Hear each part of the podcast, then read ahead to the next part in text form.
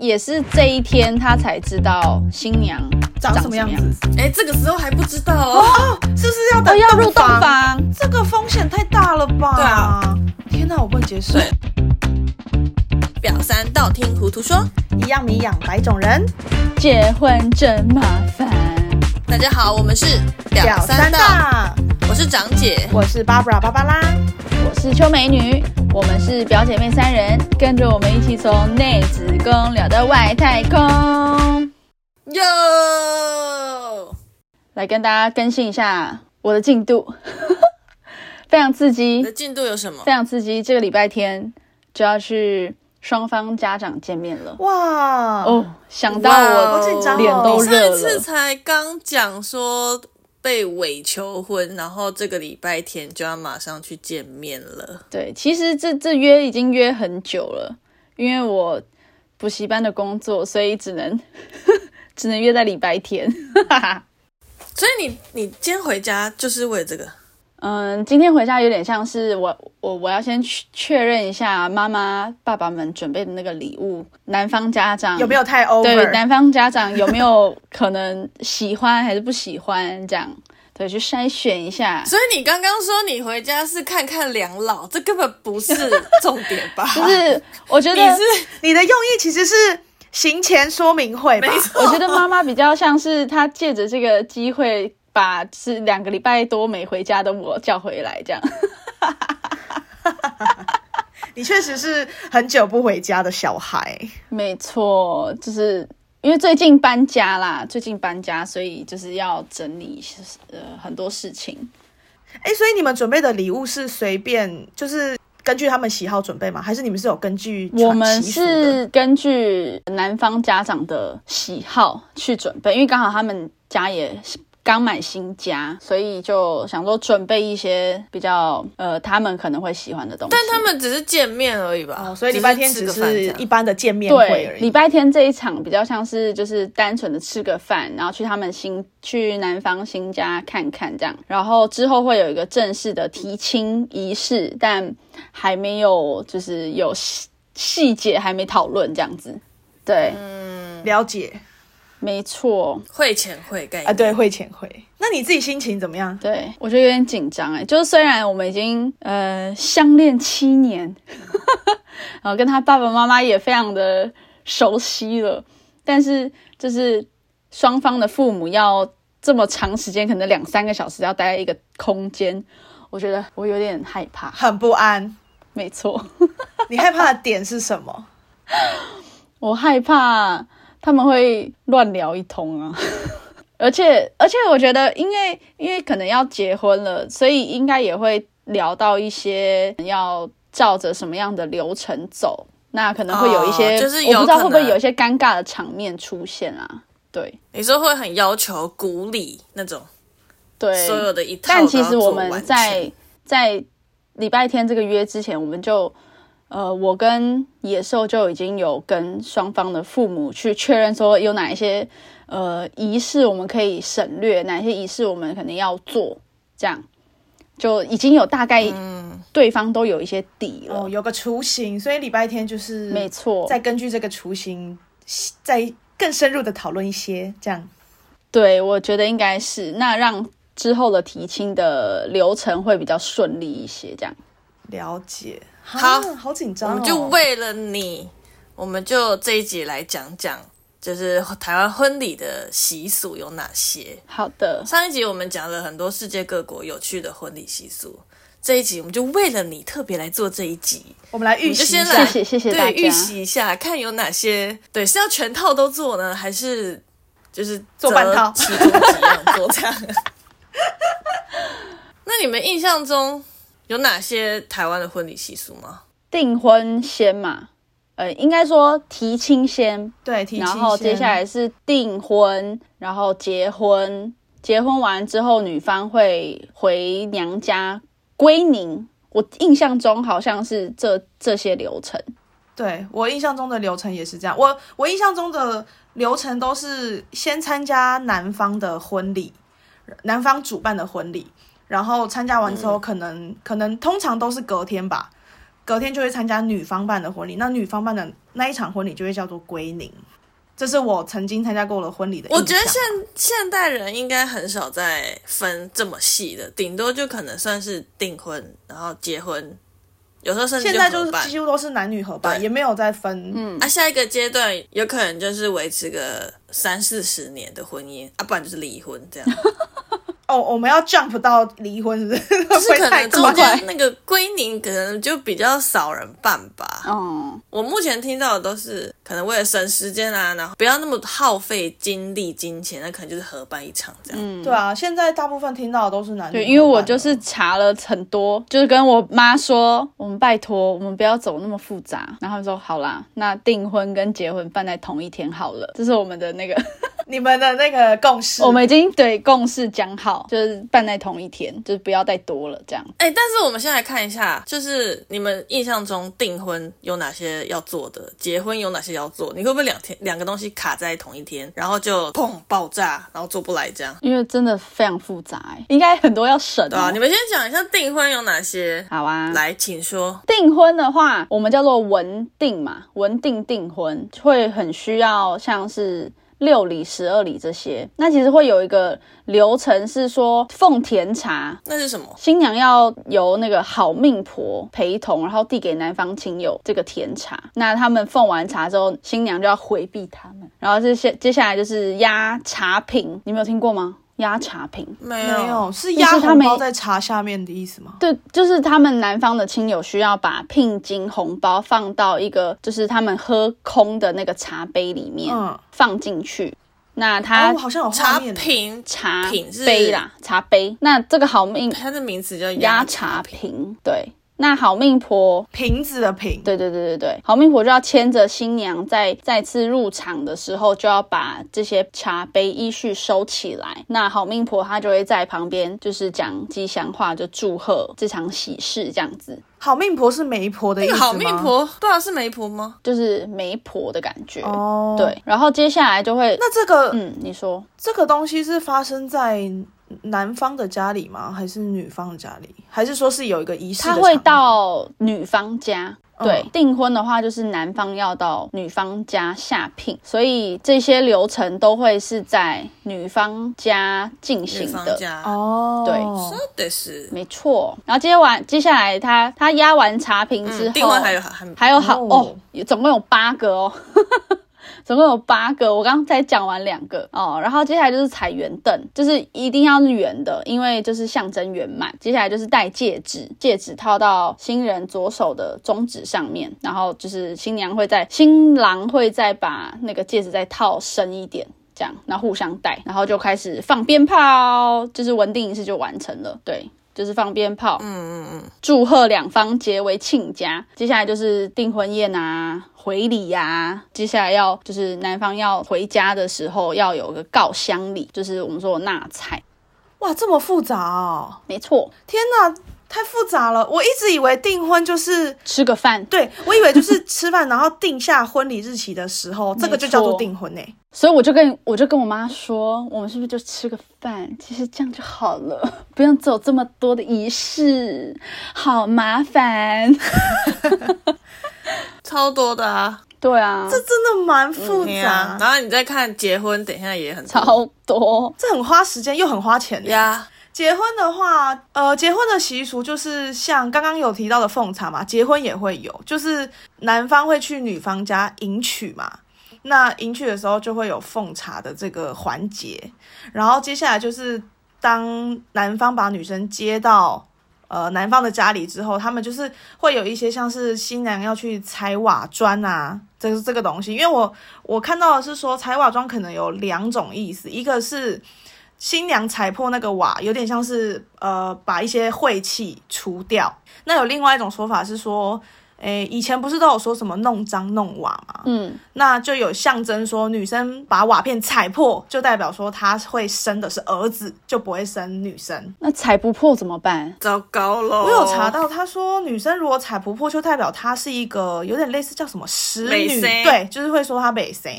所以就会提醒新娘说，你一定要把那个瓦踩破。死命的一直踩，一，直踩，一直踩，然后很用力，还是踩不破呢？那你可能就是真的没谁，我不知道。还是说就是饭要吃当多一点天先去预约试管音啊？哎、我老实说，我在查这些就是婚礼的习俗，我就越查越心酸呢、因为我觉得这些婚礼的习俗真的就是悲伤。刻板印象啊，性别刻对啊，板印象就是欺骗刻板印象，就是重男轻女。真的，对。嗯，我真的看越看越伤心哎、好，反正 anyway，除了这些之外，还有就像是呃，女生出嫁的时候，就是你要用那个米筛去呃，就是遮挡女生的呃，就是头新娘他们的，头，对，要去遮挡新娘的头。那这个好像是有一个缘由的，长姐等一下应该会跟我们解释，好会吗？会 这个就交由长姐跟我们解释。那反正我看到就是说，其实好像北部没有，我们在以台湾来说的话，北部没有米筛的这个习俗。是只有中南部才有，那中南部就是本来都是米筛，但如果说如果呃如果新娘她本身有怀孕的话，那才会改成用那个黑黑伞黑色的雨伞，那除了这些之外，我我之前有印象，也有听过说，可能要有什么童子安床，就是没有发生过性行为的男生要去那如果睡年过新三十人的床。可以吗？就魔法师了。这个我不太确定，是小朋友而且我跟你说，这个习俗是我参加我们的表舅的婚礼，我在妈妈你的表舅跟我的表舅是同一个啊，是同一个人呐、可是我没有印象中有听 你过这个们两个是这个？习俗欸，我的妈！而且我就是当时就是很印象深刻，我在表舅的房间里面，然后我就听到他们在讨论说，哎，那这个可能之后要找谁谁谁，就我们哪某某一个表弟来躺这个床这床，有年龄限制嘛？可能就是很太老。十岁之类的吧，我不确定、童子对童子啦，所以也一定要是男生是吗？，对，要是男生，那女生不行，就我觉得这一定也是男生背上什么比较容易生儿子的概念。哦，对啊，然后就是还有什么女生上礼车要丢扇子啊，然后一堆就是还有一堆什么金饰啊，我记得很多人婚礼都会有一大堆的，哦，我想想，还有泼水，哦，对，对，还有泼水，然后什么头尾礼啊，生肖是属虎的人就不能呃进入新房等等之类的，超多。，对，而且你们没有发现这些呃习俗或礼俗这些东西，大部分都是针对新娘子。对，对，其实没有真，就男生可能只要躺在那边，然后给我推推这样子，就什么事都不要做。对，哎，不过我有查到一个蛮新潮的想法，就是针对我刚刚说的那个踩砖瓦这件事情，就我有看到有人说他们的习俗是男生也要踩砖瓦，那原因就是因为女生今天不论生男生还是生女生，新郎也要负责任，所以新郎也应该要踩瓦片。对啊，毕竟那个 X Y 染色体本来就是他贡献的啊。对啊，所以我就觉得，哎，这个想法蛮新潮的哦。不过他就是还是根据以往那种什么弄脏弄瓦的这个这个东西去设计的。典故定去定义这个东西。对对对，好，那我们刚听完订婚跟结婚，那我就来讲讲这些你们刚刚讲的那些订婚啊、结婚的礼俗或是习俗到底是怎么来的？好，它其实可以最早从华夏文化，就是我们所谓的中华文化底下的渊源去追溯。嗯，那其实最早有一本书，它叫《礼记》。嗯，礼记对，那这些婚礼的仪式啊，或者是习俗，它非常的繁杂，非常的复杂，它有很多既定的步骤跟对应的内容。嗯那它最早其实是出现在《礼记》这一本书里面，《礼记》其实就是在记录周朝中国周朝时候办的一些仪式或者是东西都会记录在里面。那像婚礼的步骤也会记录在《礼记》里面。嗯那像古时候我们在谈论婚嫁的一些规矩，通常都是有一个中间人。那这个中间人就是我们所谓的媒郎媒婆媒婆媒人婆，对。那他就是带着这些聘带着聘书，然后到女方家里提亲。第一个步骤就叫做纳彩，就是所谓现在的提亲。那之后呢，在提亲过后，我们就会呃双方就会把这一对新人的生辰八字拿去嗯配对。那这个就是我们现在哦所谓的、合合八八字。字，没错，这是这是一个步骤对，它是一个步骤。这个步骤的名称叫做问名，哦问名字的那个问名。对，问名那其实配八字以外啊，其实除了是看说他们两个是相配的还是相冲的以外，媒人婆这个时候其实也是在帮男方的家庭了解女方的资讯，比如说女方这边，因为以前没办法看到女生长什么样样子？嗯，对对，就是以前都是住在就是就是自己的闺房内不太能够对，闺。不太能够出去抛头露面，所以这个时候男方就会委托媒人婆去帮忙看一下，说，哎，女方家姑娘长什么样子啊？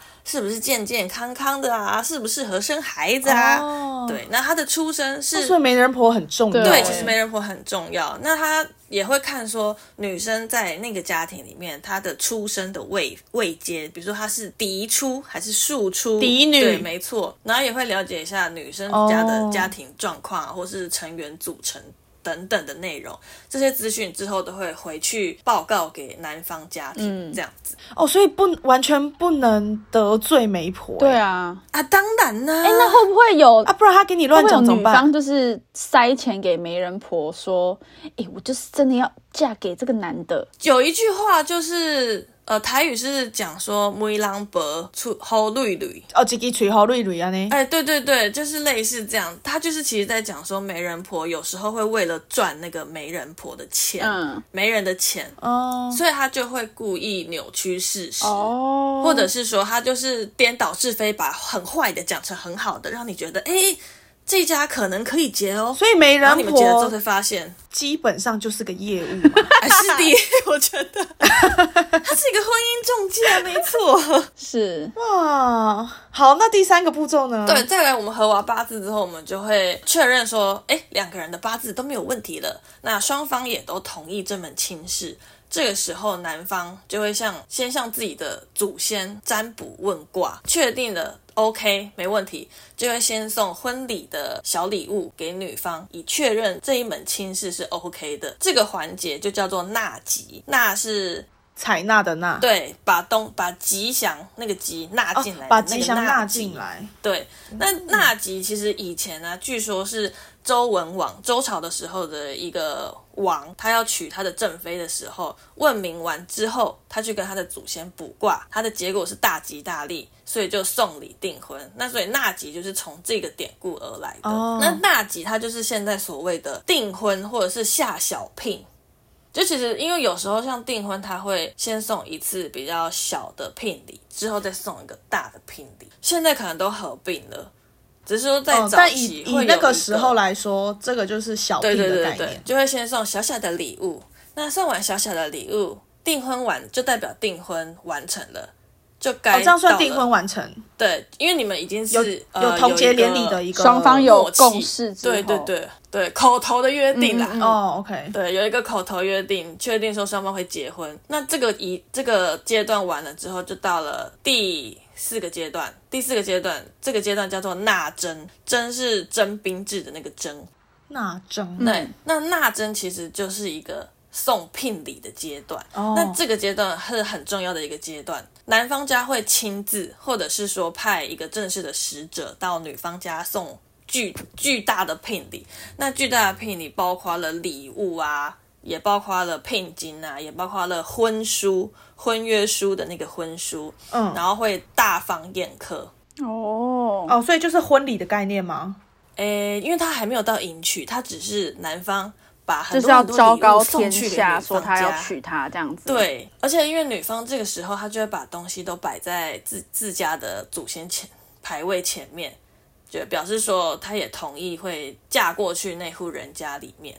所以像《知否知否》那个第一集还第二集，她的那个盛家大姐姐收到了聘礼，那个时候就是还没有结婚，就是只是收聘礼而对，就是你去看就是《知否》的第一集，它其实就有讲到袁家是来送聘礼的。嗯，哦，所以那只是纳征的阶段而已。对，哦，那就办的很盛大嘞。还是在算是在订婚的阶段，他还没有正式的迎娶。可是他那一些，你看他那个，我记得剧里一开始那个送聘礼的队伍哦，很长。欸长长的，对啊。礼物好多、哦，超级多的，而且所以就代表说这个阶段是在古时候婚礼的仪式里面是很重要的一个阶段，因为这个阶段其实它有一个东西叫婚书，嗯。那等于说你就是有正式的文书去证明说哦你们两个之后会结婚的嘛，哦，有我我下定了啦，这样。对，而且因为这个时候啊，算是女方等于是男方家的人了哦，所以他们算是正式法律关系上，名分上我已经是嗯对对对对男方家的人了，所以这个时候人还没有过去如果男方。不幸过世的话，女生守寡要了对，你就是寡妇要守活寡，终身不婚。对 Oh 有可能会有这样的情形发生太。难过了。嘿呀、那再来呢？接下来呢？在这个时候完之后，因为已经送完聘礼了嘛，那双方家长就要开始讨论婚约，要选一个良辰吉日，什么时候要来迎亲呢？哦，所以这个时候才对，嗯这个时候叫做请期，就是我要请问你的日期的那个请期。嗯亲戚，对，因为等于说通常会是男方挑一个日期，但是他会跟女方确认说，哎，这个日期 O 不 OK，方不方便，会找到一个交集点嘛。那那个找到确定那个日期之后，就是所谓的大喜之日、迎亲之日。这时候我们就叫他轻盈，亲自迎接的那个轻盈。亲自迎对，娶。那因为轻盈它也算是婚礼中的重头戏之一，因为到了这一天，新郎新娘都要穿礼服，然后新郎会有的是会派，也是是派使者或媒人婆去派正统的大轿去迎接新娘回自家来，然后拜堂，或者是新郎会亲自去迎接，对。也是这一天他才知道新娘长什什么样子。哎，这个时候还不知道哦。是不是要哦，等要入洞房？对啊，你要等洞房，因为这个时！Oh 候！呃，还是在哦看头看饼的阶段。对，这个风险太大了吧？对啊，就是你也不知道事前，因为以前都是没人去说说清的嘛，就是你对不知道女生也不知道男生男生长什么样子，男生也不知道女生长什么样子，所以你从头到尾都不知道你的另一半长什么样子。天哪，我不能接受。对，然后一直到了轻盈这个阶段，你还是不知道。但是因为轻盈很重要，是因为古时候其实我们看古装剧，有时候会有很多什么三妻四妾，有没有？都觉得说一个男生可以跟很多女生结婚，对，但其实那个结婚拥有这么多老婆，其实是不合法的。他其实还是只有一个一个老婆，正宫大真的吗房，一就是一夫一妻，一夫一妻制，只是说，因为古代你要用八抬大轿或者是正式的场合去嗯迎娶到你家的那一位女子，她才是你的正宫，嗯，对，她才是正式，就是正式的大。所以那些三妻四妾就是都不会有这些仪式嘛，对不对？对他不会有，他不能有这些仪式。嗯对，而且因为古代的妾，它其实是商品，它其实是可以用买卖的或交换的。就是说我今天就是欣赏你的才干，那我就是送你一个女子当你的妾，哦，对。对，或者是说我跟你交换彼此的妾，天哪 What？玩玩嘛，人生开心嘛。哦。天哪！对，所以以前妾是商品之一，它是不能用八抬大轿去把你迎娶进来的，就是等于说不能有亲迎这一个阶段啦。嗯，好，那因为亲迎完了，就是你把新娘子呃迎接过来你家的话，已已经迎接过来了嘛，那一进门，新郎新娘就要开始一拜天地，二拜高堂，然后夫妻对拜，然后送入洞房，然后这个时候才算是婚礼告一段落。嗯，然后终于可以揭晓那因为到了庐山真面目了。对，因为古时候其实有一点有一点繁繁文缛节，就是就算你们是坐在洞房里面，你们两个都坐在床床上了，然后这个时候旁边的人还是会跟你说啊，你要先男生剪一撮头发，女生剪一撮头发，哦就是所谓的哦对，对，解法这边说法结发夫妻。对，这也是其中一个仪式。那还有就是喝合卺酒，合卺酒就是所谓的交杯酒。对，嗯，然后还有小朋友会去滚床啊，或者是在床上撒一些钱币或者是糖果，嗯，对，就是会有福气的概念。等到大家都走了以后，默默的散去飞到之后，才能开始。你这时候才可以看到 另一半长什么样子。天哪！那整一套整套从提亲到结束到洞房花烛夜看清真面目的时间，这段这样子才算是一个完整的结婚仪式完成。那感觉要感觉很耗时。啊，超级，我就是看天就是办不完。啊，可能要办个两个礼拜之类的。可能两个礼拜还办不完哦。哦，真的吗？一个月？他绝对是要分很多天才能完成这些事情。哎，不过我觉得这些流程《知否知否》是真的演的蛮详细的哎，因为我刚好最近在看啦，所以我印象特别深刻。但我好像也没有印象其他古装剧有演的这么从头到尾都演到每一个步骤，应该是剧情刚好有演到吧？因为你刚你刚刚讲的那个呃，就是男方找媒婆去提亲，然后到什么大聘呃小聘大聘，然后到。到他们洞房之后，就是有一些什么解法、交杯酒那些都有，呃，撒花撒糖这种，就是他们全部都有演出来，是不是？看古装剧学知识，没错。而且你们有发现，就是他一开始提亲是带什么动物吗？鸽子？你说谁？就是第一集《知否知否》。我们先跟观众讲，我们那个《知否》到底是什么剧好了。我觉得他没跟不知道我们在讲什么。知否知否。就是《知否知否》，应是绿肥红瘦。这部是二零一八年的一部陆剧，然后是由赵丽颖所主演的。对，赵丽颖跟冯绍刚，超级好看，我觉得很好看。而且因为它的年代是中国的宋代。哦，是然后大家就可以顺便对，他是宋朝，所以大家可以看一下说那个时代的一些，因为他不是在演，他不是在演宫廷的故事，他其实是一个大户人家，有点偏民间大户人家的故事，因为他爸的官也不是多大的官，就是一个文官啦。对他其实就是比较偏庶民的生活，然后或庶民发生的一些大宅院里面的故事，又没有太狗血的那种尔虞我诈的。交手，我就觉得整个整部戏就是超级好看的。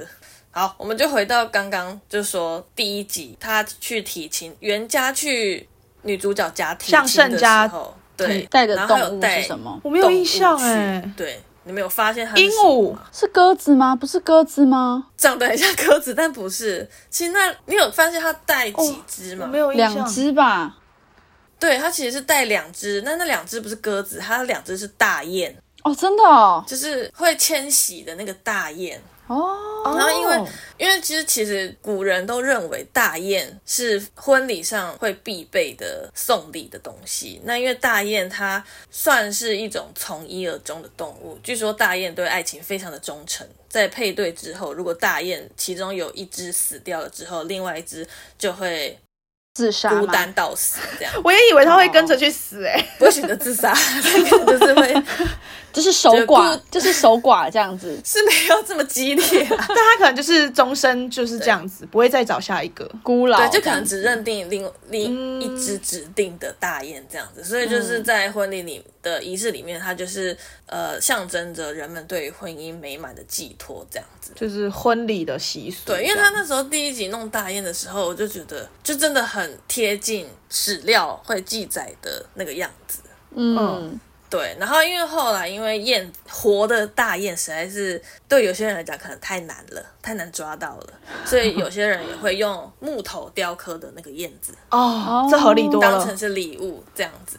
嗯，而且我发现他们的那个仪式都是很多人呢，就是很多乡亲父老都会在对啊，各种达官贵族门口看着他们，对啊，对啊，对啊。而且因为其实我刚刚讲的那个仪式，它其实出自《礼记》，它是周记录周朝的一些步骤嘛。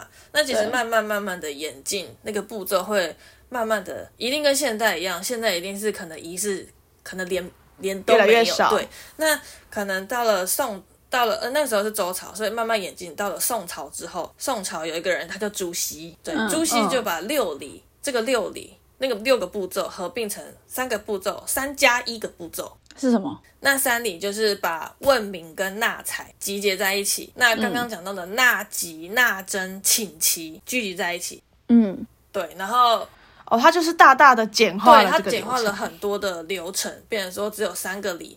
然后自己再加另外一个礼，对，所以你去看那个《知否知否》这一部戏的时候，它没有很明显的分什么下小聘啊、下大聘，它其实那个已经集结在那个东西，它已经结合在一起了。对，而且你们有看到，就是《知否》里面有一集，就是演到女主角结婚那一天。嗯嗯嗯。然后你们有去发现，就她其实那那一天，她参与的人。其实很多，他不是只有一点点人，或者是自家人，他的门口挤满的人，对，超级就是各种达多人官贵族都，而且他一开始不是男男主角要进家要进那个女主角家的家门的时候，一直被阻挡对嘛，对，对。然后那个东西其实就是像现在我们在迎娶仪式的时候，会有一关是要为难新郎的对嗯，对，就大家会出很对，多就是会题目，刁难新郎为难他对，然后等到女方满意了之后，或女方亲友满意了之后，才会让他通过。嗯，对，对，其实那个就是有演出来，然后这个仪式它其实在唐朝的时候就有了。哦，对我去查，它是确定一个在唐朝，它确定是一个、哦它也是一个环节反正就是那部戏很多很酷的东西。对，对，没错，大家可以去看一下。有很多细节啦。我觉得那部戏在婚礼方面，这部戏在婚礼方面得真的不错。。接下来我们就是来讲一下，我们刚刚讲的是最早期的一些婚礼的仪式状况，然后我们就先来，古时候的对，来讲一下说现代我们现在还有哪些仪式。然后你们刚刚有讲了一些是订婚会发现，比如说吃茶啊，或者是把钱塞在那个茶杯里面。对，茶品压茶品然，后像结婚的时候就会有踩瓦片啊，过炉啊，或是有米筛，对，对，就是遮头那一些。嗯然后我这边就有找到一个故事，我觉得这个故事我们应该都不知道，但是其实它在歌仔戏界是非常有名的一个故事。哦然后是什么？这个故事的名称，它叫做《桃花女斗周公》。哦，斗，周公，但是我们梦周公的周公吗？对，我也有同样的问题。不是，它是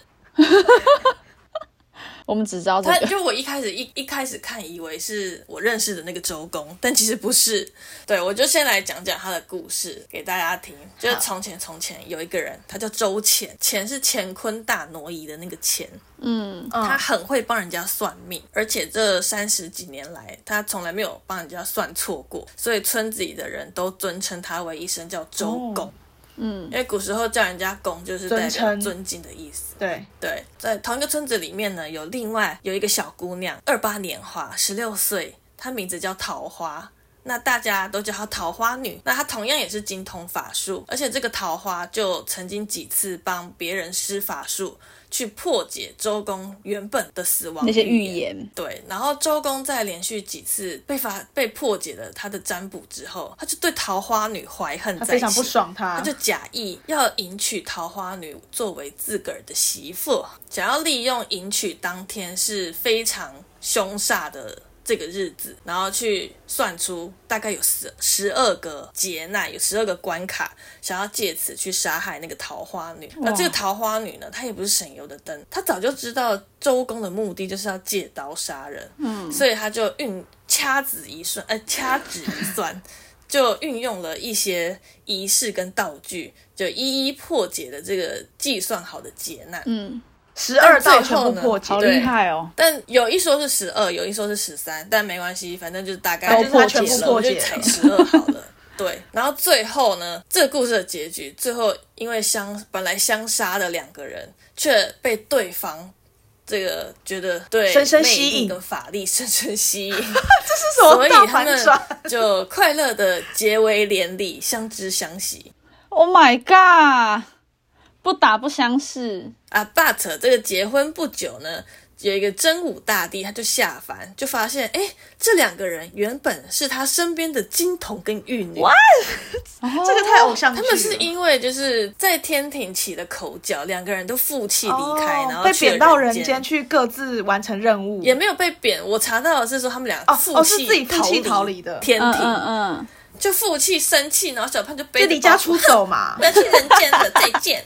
对对，然后后来因为就是呃入城市之后就功德圆满，然后就跟着那个真真武大帝一起回天庭嗯，对，我就是查到这个故事，然后这个故事在歌仔戏界非常的红。你现在去 YouTube 查，呃，这个桃花桃花女斗周公或周公斗桃花女，都可以查得到表演歌仔？戏。对，对对对对，哦，所以他们他们就是 meant to be together。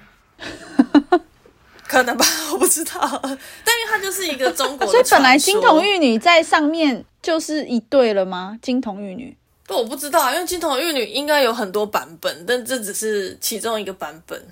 不是因为我我有个朋友，他们家就是有神明的那种，然后他跟他哥哥，就据说啦，我也不太确定，就是他们说神明就是有说他跟他哥哥就是其实是金童玉女，所以可能也不一定要是情人，就是可能就是一个 pair，就是他他有很，因为因为故事就是会有很多，男生一男一女，然后互相依靠之类的，或是互相关系很紧密这样。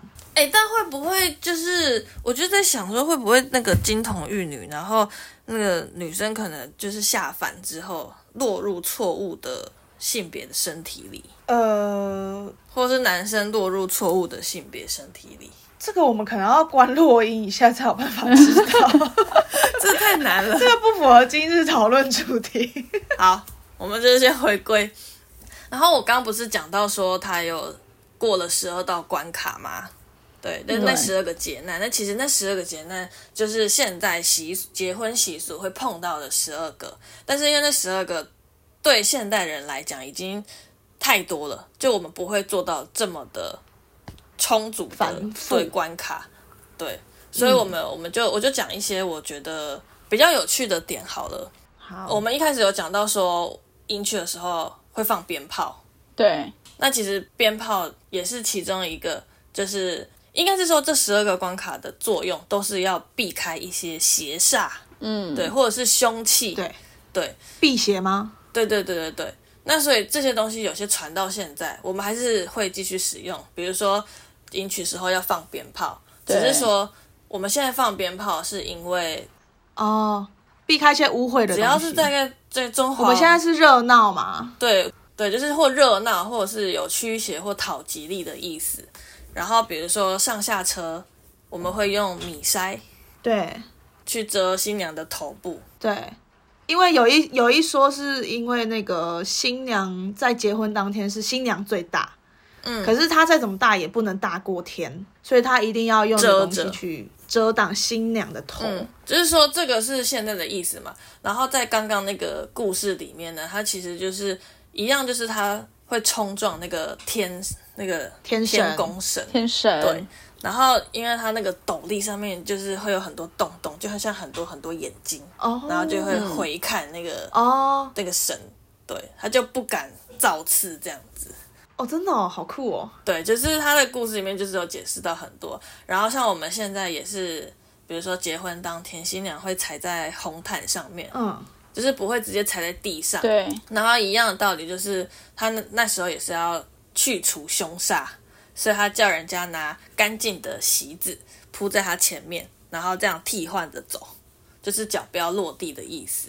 因为他只要一落地，他就会死掉。哦，只是说我们演变到今，我们就是走红毯，这种红毯对就是反正就是跟地面隔着一个东西对。然后像还有一些是，比如说踏瓦片啊、过火炉，对阻挡一些对恶踩。瓦片这件事情，它其实是跟女生出生比较跟男生相冲。那它踩瓦片的意思就是会导致这个煞被解掉，这样子。嗯，对，只是说我们现在就意义不一样。现在是哦，对，踩瓦片是说，如果女生是破月命格的话，那你就是等于说你踩瓦片去去除她的呃对男方家的一些嗯伤害，嗯，就是可能会有一些冲到啊，或是折煞到的问题，但。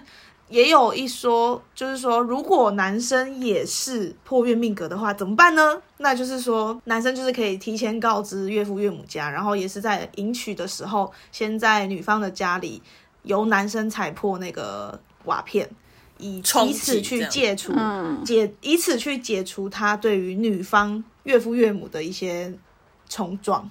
所以其实男女都有可能会有，好像以前好迷信的感觉哦，是啊，就是传统就是这样，每个都一直煞来煞去，而且解散，就是那十二个关卡，其实就是从这个故事慢慢慢慢的就是演进到后来，只是说我们很多流程就不会做了。哦，但是我还有发现一个我觉得很有趣的，早期就是台湾的婚礼，其实会在底车上面绑竹子、甘蔗跟猪肉，啊，为什么？就是说因为呃，我们先我先讲那个桃花女那个故事，是因为。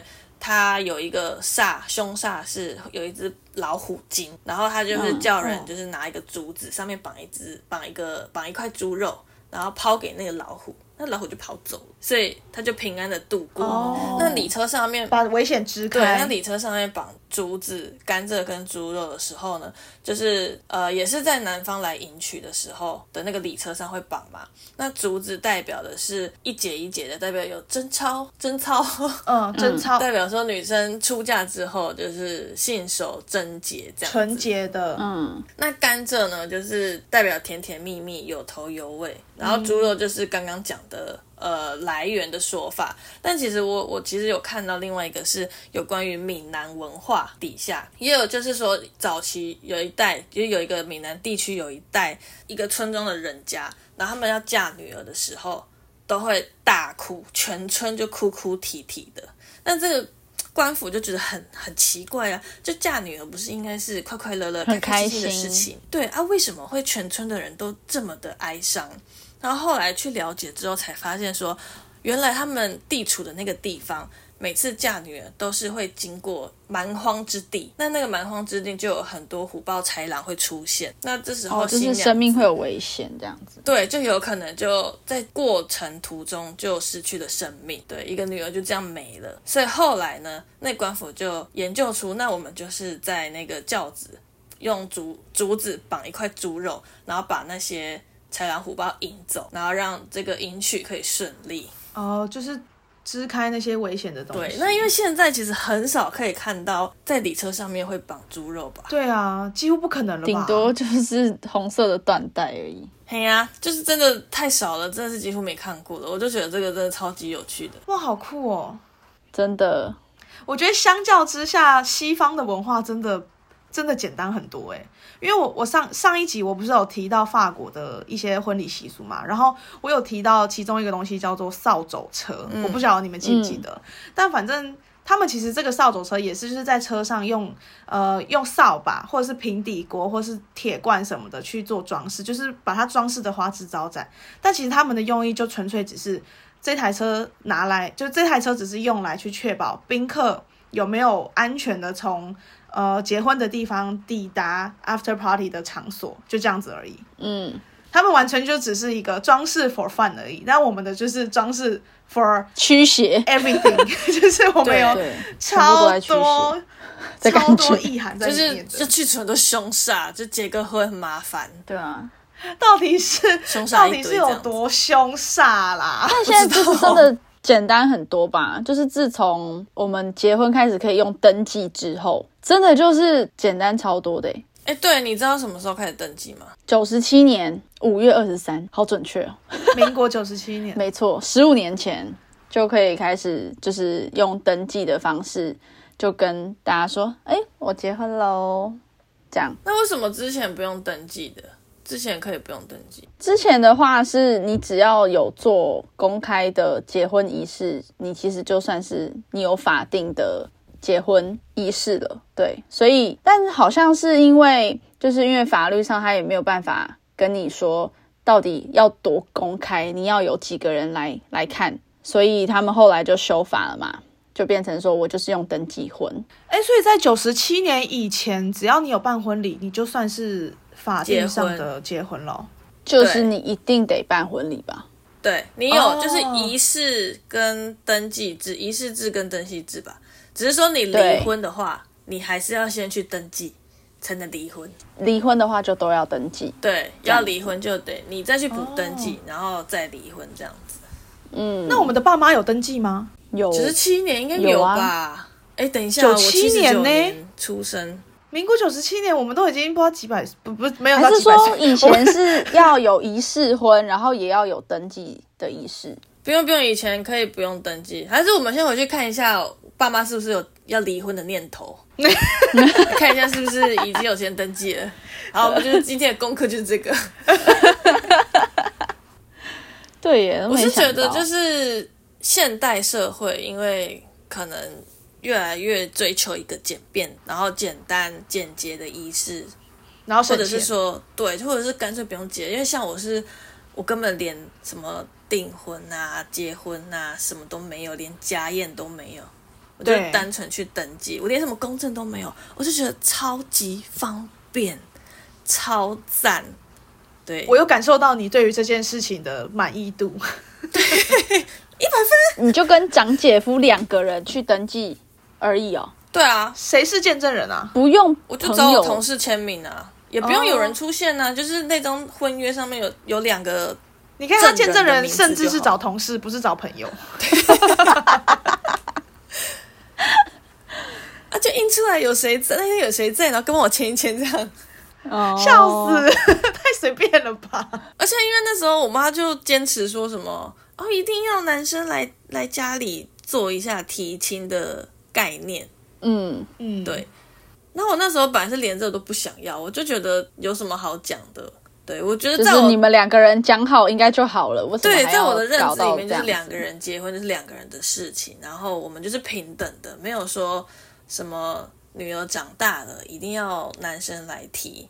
但我就发，我后来就发现，我婆婆在面对我小姑的婚事的时候，然后他虽然虽然说嘴巴嘴巴上一直讲说，哎呀男女平等，现在年轻人开心就好，但他还是会希望男生来到就是婆家家里。亲，对。哦。嗯，我就不懂，有有可能是就是当妈妈的心态不一样吧？对啊就有，可能还是会觉得宝贝女儿要嫁去男生家了，要去受苦我觉得我妈就是这样子，之类的。我。把你养的这么大，也有可能是他们那个年代啦，他们那个年代的就教育。思想比较保守，就是他们可能从小就被灌输这种比较传统的观念，嗯，也是有可能。又或者是他们自己本身就是经历过这一套流程，所以他可能就会 default 我们结婚的时候也要走过一样的路。对，但我觉得他们应该已经让步很大了啦。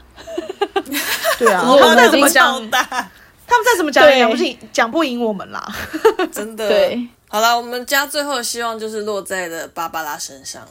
我也觉得，我我是有想要办婚礼，但是我不想要办那种中式传统的，我想要办西式的，就是嗯 I'm a princess 的那一种。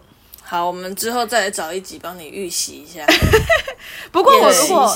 如果我嫁给外国人的话，我就会想要用他们那个国家的婚礼的习俗来办婚礼，就等于说办他们那个传统的婚礼，而不是我们的中式传统婚礼。那你如果嫁给苏格兰人的话，你就要被 dirty。所以我就跟你说，我不会嫁给苏格兰人，应该吧？慎选国籍呀、没有啦，怕哦！不一定啦。我觉得就缘分，是缘分。看到时候我的那个 money money 有没有足够再说。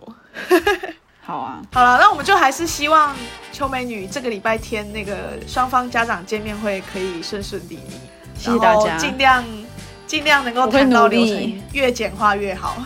没错，好，那我们就期待下一集秋美女来报告最新的近况。好，今天就先到这边喽，大家拜拜拜拜拜。